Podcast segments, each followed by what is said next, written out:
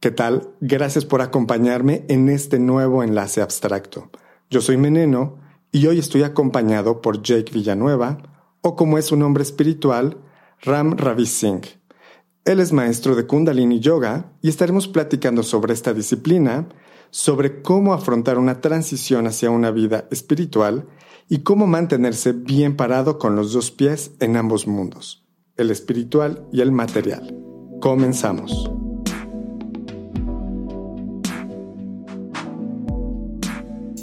¿Qué tal Jake? ¿Cómo te encuentras hoy? Gracias por venir a, este podcast. Pues me encuentro muy bien, gracias. Gracias por la invitación. Un placer estar contigo.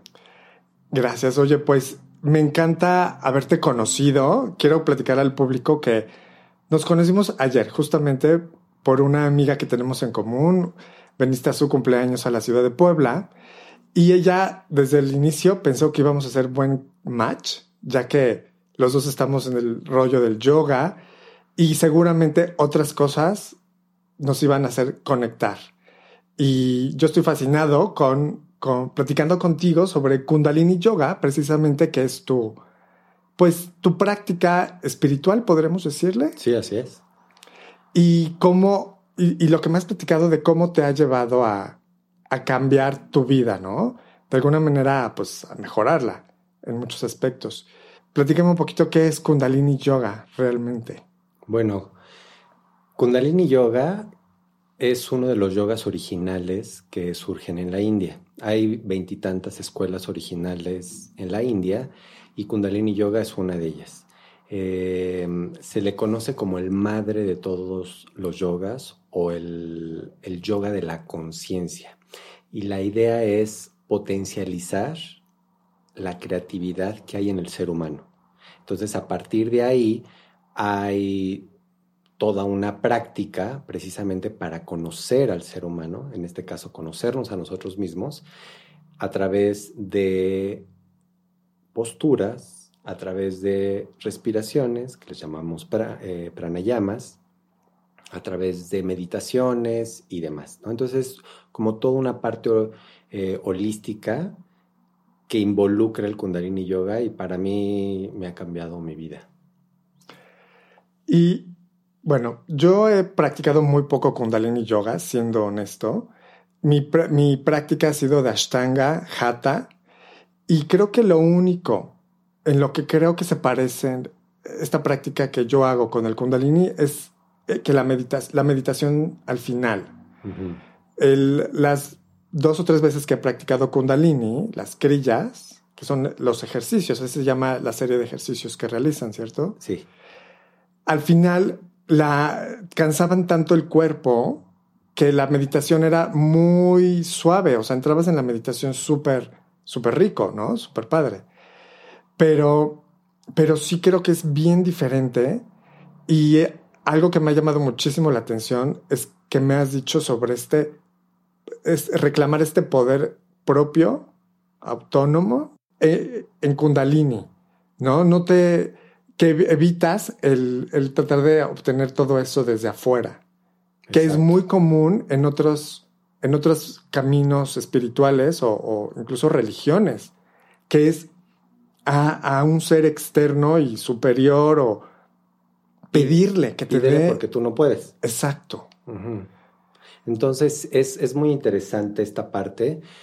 Definitivamente sí, la, estructura de una clase de Kundalini Yoga es diferente a una clase de Hatha Yoga, de Ashtanga, etc. Aquí empezamos con un mantra para abrir el espacio, después hay un pequeño calentamiento, un kriya, como bien lo dices. Este kriya siempre en las clases son diferentes.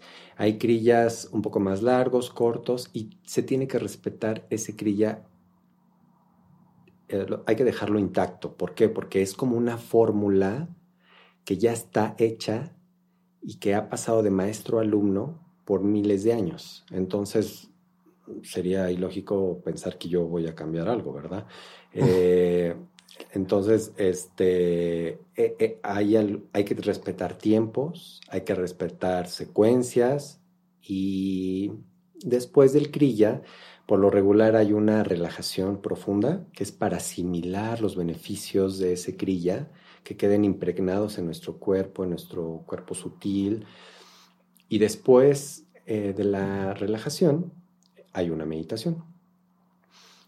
En algunos casos, primero está la meditación y luego la, relajación. Depende de lo que veamos trabajar. Pero los crillas son diferentes a Hatha o Ashtanga porque aquí hay diferentes clases para trabajar todos los meridianos del cuerpo eh, todos los sistemas del cuerpo. Por ejemplo, hay clases para trabajar el sistema digestivo, la prosperidad, la abundancia, los ojos, el sistema glandular, el enojo interno, la piel, eh, etc, etc. Entonces, cada clase tiene como una fórmula específica.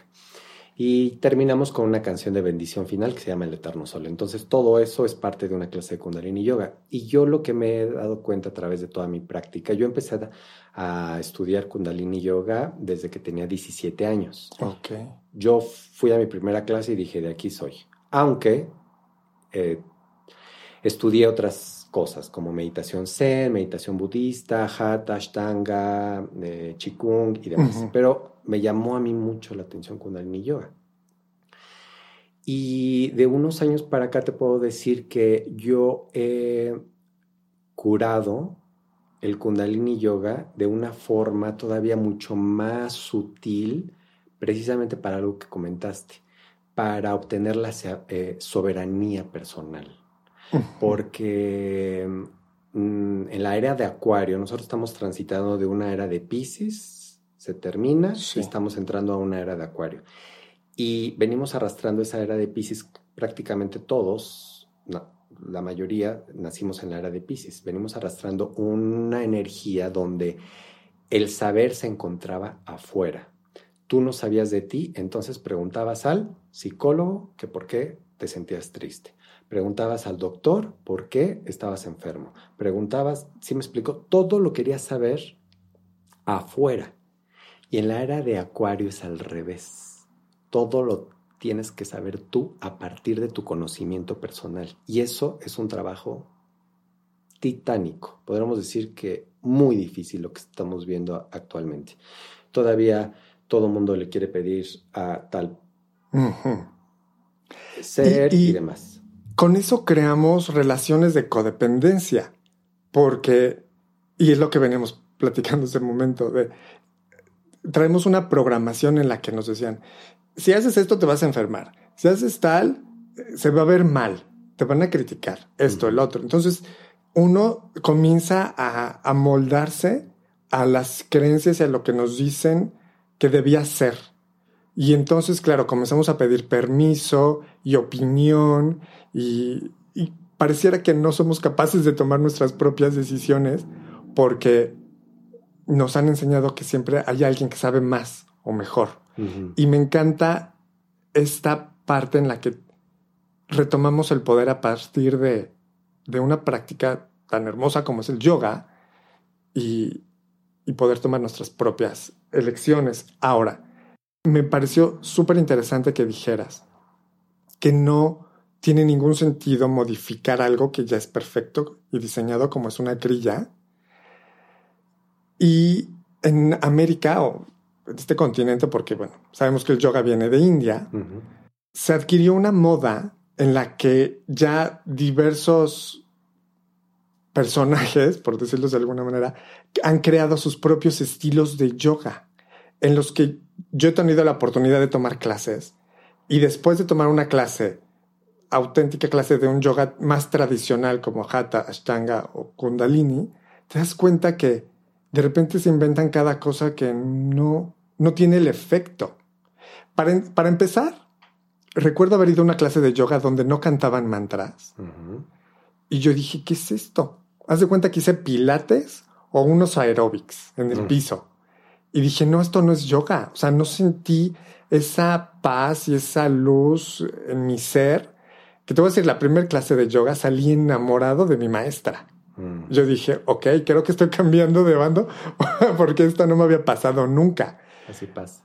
Y es fantástico. Sí, tienes razón. Pues es maravilloso. Yo siempre les digo a mis alumnos y a la gente en general que no me crean a mí, porque esto no, yo no estoy vendiendo ni es el yoga. una filosofía barata.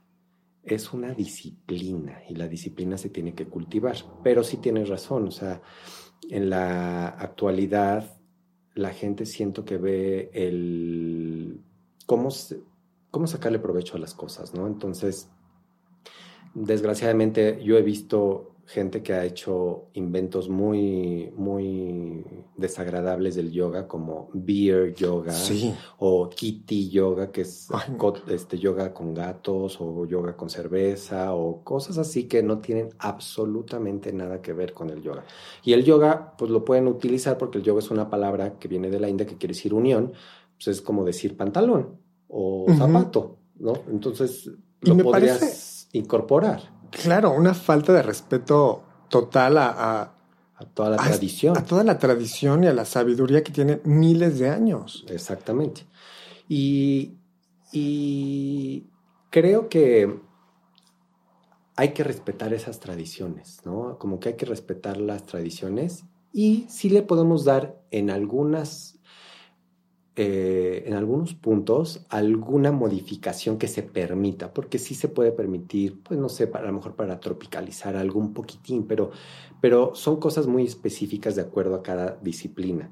Pero una tradición como, yo, como el yoga, que viene pasándose de maestro, alumno, maestro, alumno, de hace miles de años, que es un conocimiento de verdad ancestral, pues no tendría sentido que yo, con mi edad se me ocurra hacer algo pensando, pensando que va a tener el mismo efecto o mejor, ¿verdad? O sea, sería... Pero, pero bueno, es padre poderlo comentar con las personas, con, con, pues sí, con todas las almas que nos están escuchando para que puedan resonar y encuentren esa soberanía, ¿no? Que tanto estamos buscando, que tanto necesitamos ahora en esta época. Has dicho una palabra clave para mí, pruébalo, hazlo. Y yo creo que eso es. Yo siempre les digo, tú descubre qué es para ti el yoga. Suelen preguntarme si con el tipo de yoga que yo hago, vinyasa, ashtanga, van a adelgazar o si van a dormir mejor o se les va a quitar el dolor de la espalda. Y creo que están buscando mejorar su vida de alguna manera. Pueden tener algún malestar en específico, pero yo les digo que cada quien vive su experiencia con el yoga. Para mí fue sentirme desintoxicado y más conectado con mi ser sutil. Pero también recuerdo que antes del yoga solía decir sí a todo. Ahora que me siento más conectado, me atrevo a decir no, gracias. Y eso fue muy, muy importante para mí. Pero por mencionar otro ejemplo, una amiga en una ocasión había sido diagnosticada con una enfermedad no grave, pero que tenía que entrar a cirugía unos meses después. Decidió comenzar a practicar yoga.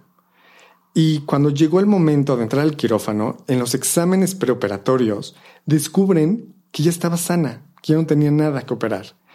Y la única diferencia en su rutina fue la práctica de yoga. Creo que para, para ella esta experiencia fue haberse enfocado en disfrutar la vida, lo que estaba haciendo como era su práctica de yoga, y no obsesionarse con la enfermedad. Exacto. Eso está muy bien y eso es lo ideal. Pero sí, tienes razón.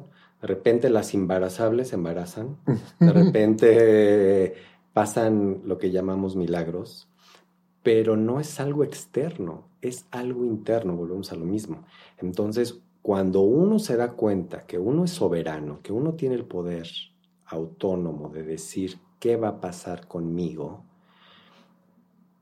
de verdad que la vida cambia, porque entonces tú ya eres responsable de tu realidad y tú tienes que cuidar qué es lo que tú quieres manifestar en esta realidad, qué quieres plasmar en esta realidad. Entonces uno hay que tener cierta conciencia para ya saber qué comer, qué escuchar, qué ver, con qué te relacionas, y empieza todo un tema holístico, que es un todo, no nada más es ir a la clase de una hora y media, sino ya también sales del tapete y empiezas a relacionarte ahora. Qué pasa en el tráfico, qué pasa cuando voy a llegar con mi pareja, qué va a pasar cuando voy a comer, estoy agradeciendo el agua, estoy agradeciendo mis alimentos, ya sabes, entonces empiezas a, una transformación energética interna muy completa, que puede ser sutil, pero es muy poderosa. Y cuando te das cuenta de que empiezas a hacer ya tus magias, por así decirlo, yo le digo mis magias porque a, mí me ha sorprendido. Entonces yo digo, ay, no, o sea, yo quiero seguir en esto y quiero seguir eh, experimentando esta disciplina. Y bueno, yo llevo más de 20 años en esto, he tenido mis altas y mis bajas, y lo que yo podría compartir también es de que si alguna persona está interesada en, esta disciplina, primero que nada, como bien dices, hay que experimentarlo. Pero lo segundo, muy importante, busquen gente adecuada, gente certificada. Eh, seria, profesional. profesional. Sí, porque desgraciadamente se está abriendo esto tantísimo que ya se puede perder los valores de estas disciplinas. Sí. Te voy a compartir una experiencia que tuve hace poco, porque en una junta de condóminos conocí a una vecina que no había visto antes.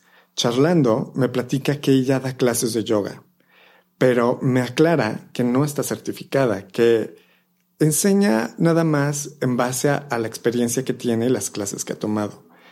Y me lo dice con una ligereza como si realmente no fuera importante ni el hecho de que está dando clases como de no estar certificada y no tener una formación propia para cuidar a sus alumnos y, guiarlos. A mí me despertó una alarma interna pensando que ojalá sus alumnos realmente nunca salgan lastimados ni con una un mal sabor de boca, ¿no? Porque usualmente cuando pasa esto, se, esparce una idea negativa del yoga. Yo, por ejemplo, me certifiqué en 2009 solamente por la intención de conocer más a profundidad mi práctica de yoga. Mi intención no era ser un maestro a tiempo completo, como no lo soy, pero me enseñó a cuidar de mis alumnos, de saber sus intenciones y sus propósitos en, el yoga. Muchas veces quieren mejorar de salud y llegan con algún, algún malestar, ¿no? Como te platiqué antes, con una enfermedad y puede haber posturas que no deban hacer y saber esto es relevante para darles la mejor experiencia.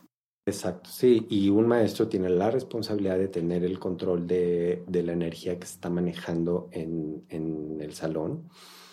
Eh, porque, pues, por ejemplo, en mi caso, hay gente que llega embarazada. Entonces, ¿qué posturas tienes que cambiar para una persona embarazada?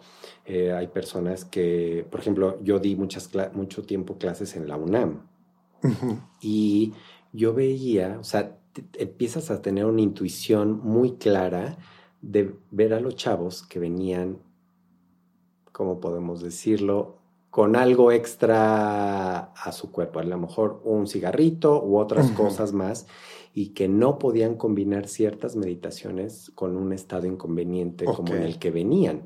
Entonces uno tiene que tener esa capacidad para saber qué, qué va a pasar en la clase con los alumnos en general. Por ejemplo, me tocó gente con, con diferentes cosas, ¿no? Epilepsia y uno sabe qué hacer.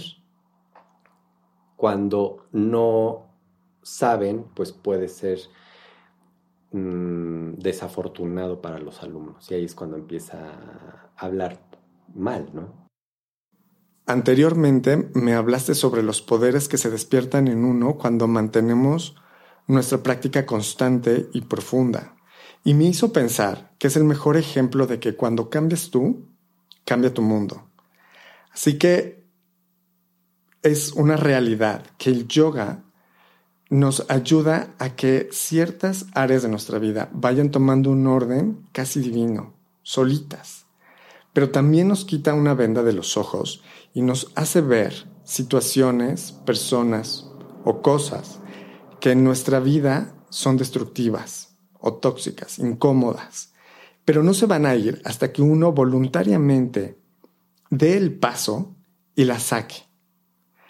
Y creo que esa razón es por la que muchos nuevos practicantes de yoga dejan de ir.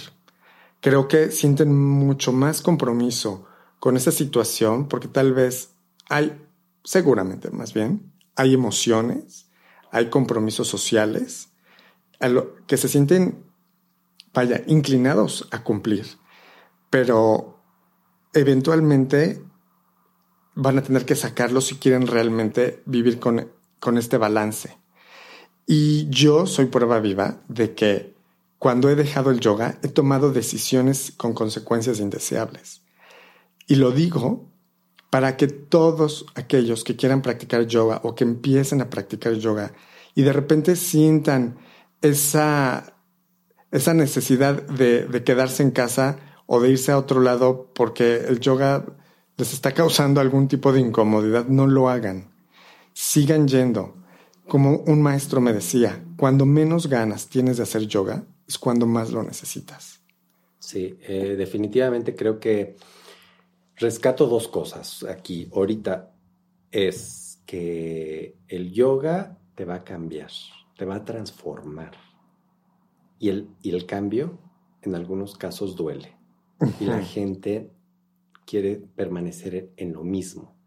Pero esos cambios a veces son necesarios eh, a veces se necesita mm, un empujoncito a veces para que te des cuenta de algo, ¿no? Y es cuando yo te digo em, que nosotros trabajamos mucho la soberanía para que tú ya puedas manifestar y cada vez tú manifiestes cosas, primero a lo mejor es cositas chiquitas que dices, ay, mira, y luego ya le subes de nivel, oye, mira qué pasó con esto. Te contaba ayer acerca de cómo me volví a conectar con mi otra, mi otra disciplina que hago, que es la decoración de tiendas, ¿no? Que de repente yo cambié mi forma de pensar y ahora fueron ellos los que me estaban buscando a mí.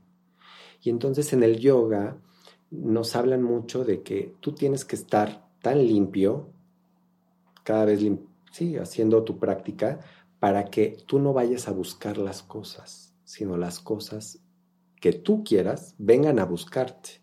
Y eso de verdad, ahora lo puedo decir con tanta certeza y claridad que así me ha pasado. No, o sea, llevo más de 20 años en esto. No fue de un lunes para un martes. claro. No, que eso queda claro. Pero pues a mí mi terquedad o mi disciplina me ayudó a estar ahí, ahí, ahí, ¿no? y ahora pues yo no veo mi vida como, como tú lo dices, sin esta disciplina que te ayuda a, a estar reconectándote. Eso es fascinante. Si recuerdo bien, el cambio mental fue que estuviste dispuesto a compartir tu talento y tu experiencia con quien lo necesitaba, y no estabas detrás del intercambio económico únicamente. Y bueno, me gustaría que también nos compartas tu experiencia en esta transición hacia lo espiritual, cuando estabas tan inmerso en el mundo y el negocio de la moda, creando escaparates y tiendas para marcas de lujo, y que no te importaba ser visto diferente, sino al contrario, estabas tan seguro de tu lugar y tu momento interior que todo lo demás lo tenías a raya. Claro. El, me acuerdo mucho mi primera clase cuando fui a Kundalini Yoga. Yo cuando yo, yo, mi primera clase fue a los 17 años, más o menos vas que en quinto de prepa, ¿no? Y yo me acuerdo que todo el mundo nada más pensaba en irse de antro y a tomar. Sí. Y yo lo hice, obviamente, pero yo decía, no, tiene que haber algo más. Fui a mi clase y cuando terminé la clase sentí algo adentro de mí que dije, yo de aquí soy. Bueno, y así empecé. Me fui a vivir a un tiempo a París, Francia. Ahí estudié, me, eh, trabajé para una tienda de moda y trabajé para la Embajada de México en Francia allá. Y hacíamos eventos. Pero a mí me llamaba mucho la atención la moda. Siempre pasaba cuando iba de mi casa a mi trabajo em, por una tienda muy famosa. Y yo me enloquecía de ver cómo estaba todo tan bien acomodado, las vitrinas, eh, todo el concepto en general. Y así llegué. Después ya llegué a México, empecé a trabajar primero para Louis Vuitton, una marca francesa. Y, y bueno, pues ahí empezó el cambio porque, porque yo seguía con mis clases de yoga, para poderme un poco equilibrar, porque este mundo te puede jalar, el sistema te jala y te saca de tu centro. Eso es lo que tiene el sistema. En yoga se le llama la ilusión, la malla. Entonces te saca la malla del sistema para que no estés en el centro. Yo afortunadamente tenía esa disciplina de volverme a conectar, pero era muy fácil estar en este mundo egoico, de glamour, de lujos. Viajaba yo a toda Latinoamérica, Japón, a Tokio, a, Tokio, perdón, a, a, París, a Nueva York, y entonces era muy difícil como que equilibrar en ese momento para mí, que yo tenía 23, 24, 25 años, duré trabajando ahí seis años, y cuando yo tomé la decisión de tomar ya la certificación para maestro de yoga, pues yo me hice muy creo como un poco radical. Entonces, lo que estás hablando, ¿no? Entonces yo iba a, las, a mis fiestas con mis amigos de ese mundo y pues me salía del Baby O de Acapulco a las 2 porque yo tenía que meditar a las 4 de la mañana. Entonces yo me tenía que salir y todos volteándome a ver como diciendo, bueno, este loco, ¿qué le está pasando? Y, y yo, yo, ya me dormía, me ponía mi despertador, cuatro y media, todo, ya me iba a la alberca, me acuerdo, a, a meditar, ponía mi música. Y yo no sé qué tenía yo en mi interior, que no sentía ninguna intimidación por toda la bola de borrachos, ¿no? O sea, no, no, no, yo estaba como en mi centro. Que además es algo que influencia mucho en las personas, seamos honestos. O sea, si tú perteneces a un grupo social, ese grupo social va a hacer todo lo posible por jalarte. Boicotearte, sí. ¿No? Y entonces, el que alguien tenga la seguridad y la fuerza de voluntad y espiritual de decir, esto, o sea, sí, un ratito, pero yo necesito regresar a mi centro, ¿no? En todo momento. Sí, y bueno, retomando un poco esto, me acuerdo mucho que pues yo así empecé y yo hacía mi, mi práctica y de repente yo pues también mi falta de experiencia porque yo estaba muy joven, eh, empecé a, a irme más hacia el yoga y dejar al lado este mundo, porque pues era, era muy intenso, honestamente. Y, y bueno, pues empecé, eh, de repente yo ya, mis amigos y todos ya me decían, bueno, tú te estás volviendo loco, ¿no? Porque pues yo de, estar en un mundo muy glamuroso, con fiestas impactantes y demás, de repente yo guardé toda mi ropa mi mamá, bueno, se moría de la risa y mis papás, ¿no? Porque de repente ya mis zapatos, todos los de marca, mi ropa, mis sacos, lo empecé a guardar. ¿Y qué crees que salió? Yo un hippie, o sea, salía con trapos blancos y me empecé a dejar el cabello largo y, yo era un hippie chic porque me gustaba, pero, pero, pero la gente no lo podía entender. Y entonces yo como, como era antes todavía muy, a lo mejor iracundo, muy guerrero, entonces decía, pues ahora los voy a dejar, ¿no? O sea, como que yo los iba a castigar. Entonces yo los castigaba como ya no, no van a entrar en mi mundo de paz. Y yo tuve varios centros de yoga en la Ciudad de México. Y yo me la pasaba bomba, ¿no? Pero yo hubo una, una época en que también me llamaba lo que yo hacía, que era decorar tiendas y eso, que a mí me encanta poner todo en orden, como la belleza, la armonía. Y yo decía, ay no, pero ¿por qué otra vez me está llamando la atención esto? ¿no? Y ya una maestra mía me dijo, tienes que equilibrar tus dos partes, porque está bien. Y me costó mucho trabajo, mucho trabajo otra vez volver a abrirme a la posibilidad de este mundo junto con mi mundo espiritual o sea, los dos, porque pues tenía que volver a empezar. Claro. Tenía que volver a empezar. Y fue un trayecto intenso de caídas, de cosas buenas, y ahora te puedo decir que de hace unos siete años para acá, eh, yo ya vivo en una forma mucho más equilibrada y vivo en los dos mundos. Ahora soy maestro de yoga, pero también voy a decorar tiendas. Y, está padrísimo. Sí, está padrísimo. Creo que ese es el balance ideal. Y, y no se logra en un mes de práctica de yoga. Es un proceso de prueba y error. entendiendo que de los errores sacamos las más grandes enseñanzas. Y pues creo que tanto la práctica espiritual como el trabajo con el que participamos en sociedad son igual de importantes porque es con lo que aportamos a un mejor mundo y mantenemos este intercambio constante de, flujo de dinero como de servicios y de productos. Tienes toda la razón. Eh, nuestro maestro de yoga nos decía que este yoga de Kundalini Yoga es un yoga para la vida actual. ¿Qué quiere decir? Que la vida actual es una persona que tiene un hijo, que va a trabajar, que va al súper, que tiene, o sea, es un yoga que no requiere tanto tiempo, que a lo mejor una meditación de 7 minutos, de 11 minutos, te equilibra rápidamente la energía y que te pone listo para el día, ¿no? no ya no es como antes, que a lo mejor los yogis se tenían que ir de célibes al Himalaya y a pasar ahí, no sé, muchísimo tiempo para entender algo. Ahora es diferente. Y lo que empecé diciendo de este yoga que se le conoce como el yoga de la conciencia y que despierta el potencial creativo del ser humano es precisamente para eso, para que no, no necesariamente tienes que ser maestro de yoga.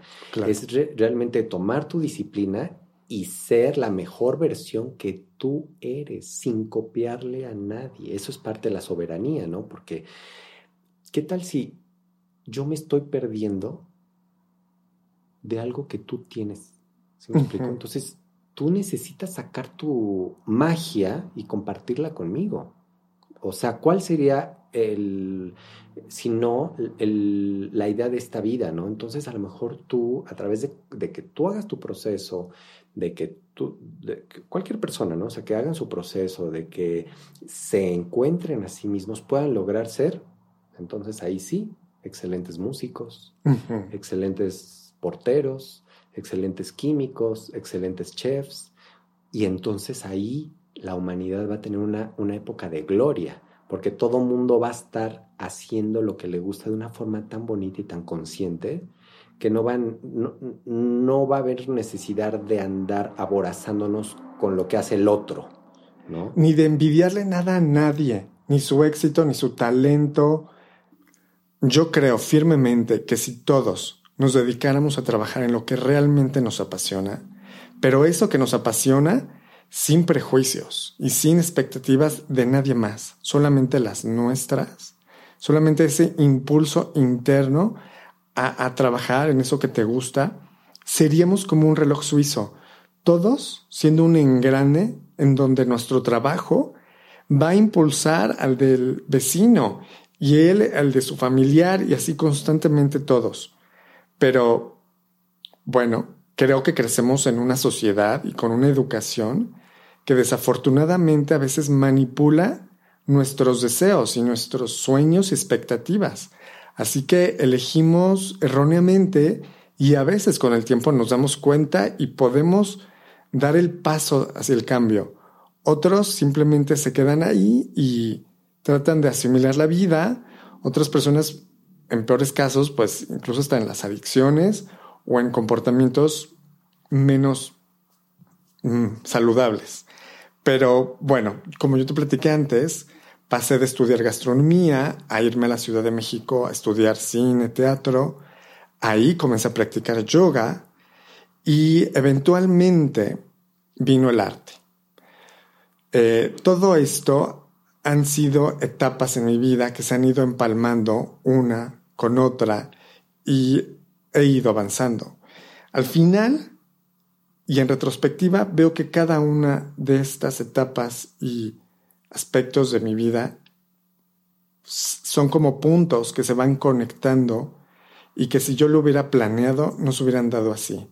Y que hoy sí me siento contento con, con todo lo que he hecho. Sí, sí, y es todo un proceso y es lo que lo que yo animo a las personas, ¿no? De, realmente mm, ser soberanos de uno, de no ponerle la atención a la izquierda o a la derecha o a una parte religiosa o a un extraterrestre o a una plantita de poder. Nada tiene el poder en ti. Cuando tú das ese poder externo de, ay, please, ayúdame, como en general, pues ahí se está viendo realmente quién tiene el poder. pues la otra parte, no tú, tú le estás pidiendo precisamente esa parte. Pero cuando tú te empiezas a reconectar y saber que tú puedes salir del bache, entonces ahí empieza de verdad el cambio de vida cuando tú te haces grande. Y, eso es la, la, experiencia que yo trato de compartir con mis alumnos o con la gente en general, de que yo necesito picarte para que salga ese, esa, ese, yo le llamo resplandor natural que hay en cada uno de nosotros. Wow, sí, sí, sí, es maravilloso. Lo he vivido, lo he sentido y es impresionante lo que puedes lograr cuando te dejas llevar por la práctica de yoga, que usualmente el saboteador en nuestra cabeza comienza a cuestionar todo esto que está pasando, tratándole de quitar el valor con, con la razón, ¿sabes? Y hay momentos que no, no hay que ni siquiera cuestionar ni que razonar de, de sobremanera, simplemente dejarte llevar, vivirlo y sorprenderte por la vida. Ay, sí, pues es que podríamos hablar muchísimo del yoga, ¿no? De las posturas, de lo que hace. A mí, fíjate que ahora últimamente me ha llevado a hacer otros cambios, por ejemplo, en, alimentación. Yo he sido vegetariano de hace como 20 años, pero eh, ahora, como estábamos platicando, ya no estoy comiendo mm, nada de harinas, de harina de trigo sobre todo. Sí. No estoy comiendo eh, ciertas cosas, por ejemplo hongos tampoco, okay. ningún tipo de hongo, porque mm, estoy experimentando una nueva sensación en el cerebro, en otro tipo de cerebro que es el intestino. Y el intestino controla nuestro cerebro y tiene que ver con las emociones. Entonces, cuando uno tiene las emociones muy revueltas, necesitas una desparasitación. y también estoy en eso muy interesante junto con el yoga, o sea, como que todo, es, es, que el yoga es muy holístico, ¿no? Sí. Pues yo creo que ese va a ser tema para otro episodio, porque la alimentación es, ha, sido, creo que hoy, el día de hoy, un punto central, por, porque bueno, nuestra amiga es vegana también, igual que tú, y cómo esto realmente se refleja en la piel, en los ojos, incluso yo creo que hasta en, el olor y la gente lo percibe, sobre todo cuando en general vivimos pues intoxicados y adictos al azúcar, a las harinas, a, ciertas grasas. Y cuando lo dejas, uff, se siente muy, muy diferente. Pero bueno, así es. Te quiero agradecer por haberme acompañado y por regalarme esta sabiduría y con mi público también, con este público que tenemos. Pues muchas gracias por invitarme. Ha sido un placer conocerte, convivir, platicar, conectar. Y bueno, pues gracias a toda la gente que nos está escuchando. Gracias por acompañarnos hasta el final de este episodio. Pueden dejarnos sus preguntas, sugerencias o experiencias en nuestras redes sociales que aparecen en la descripción de este episodio. Nos escuchamos la próxima semana en otro enlace abstracto. Chao.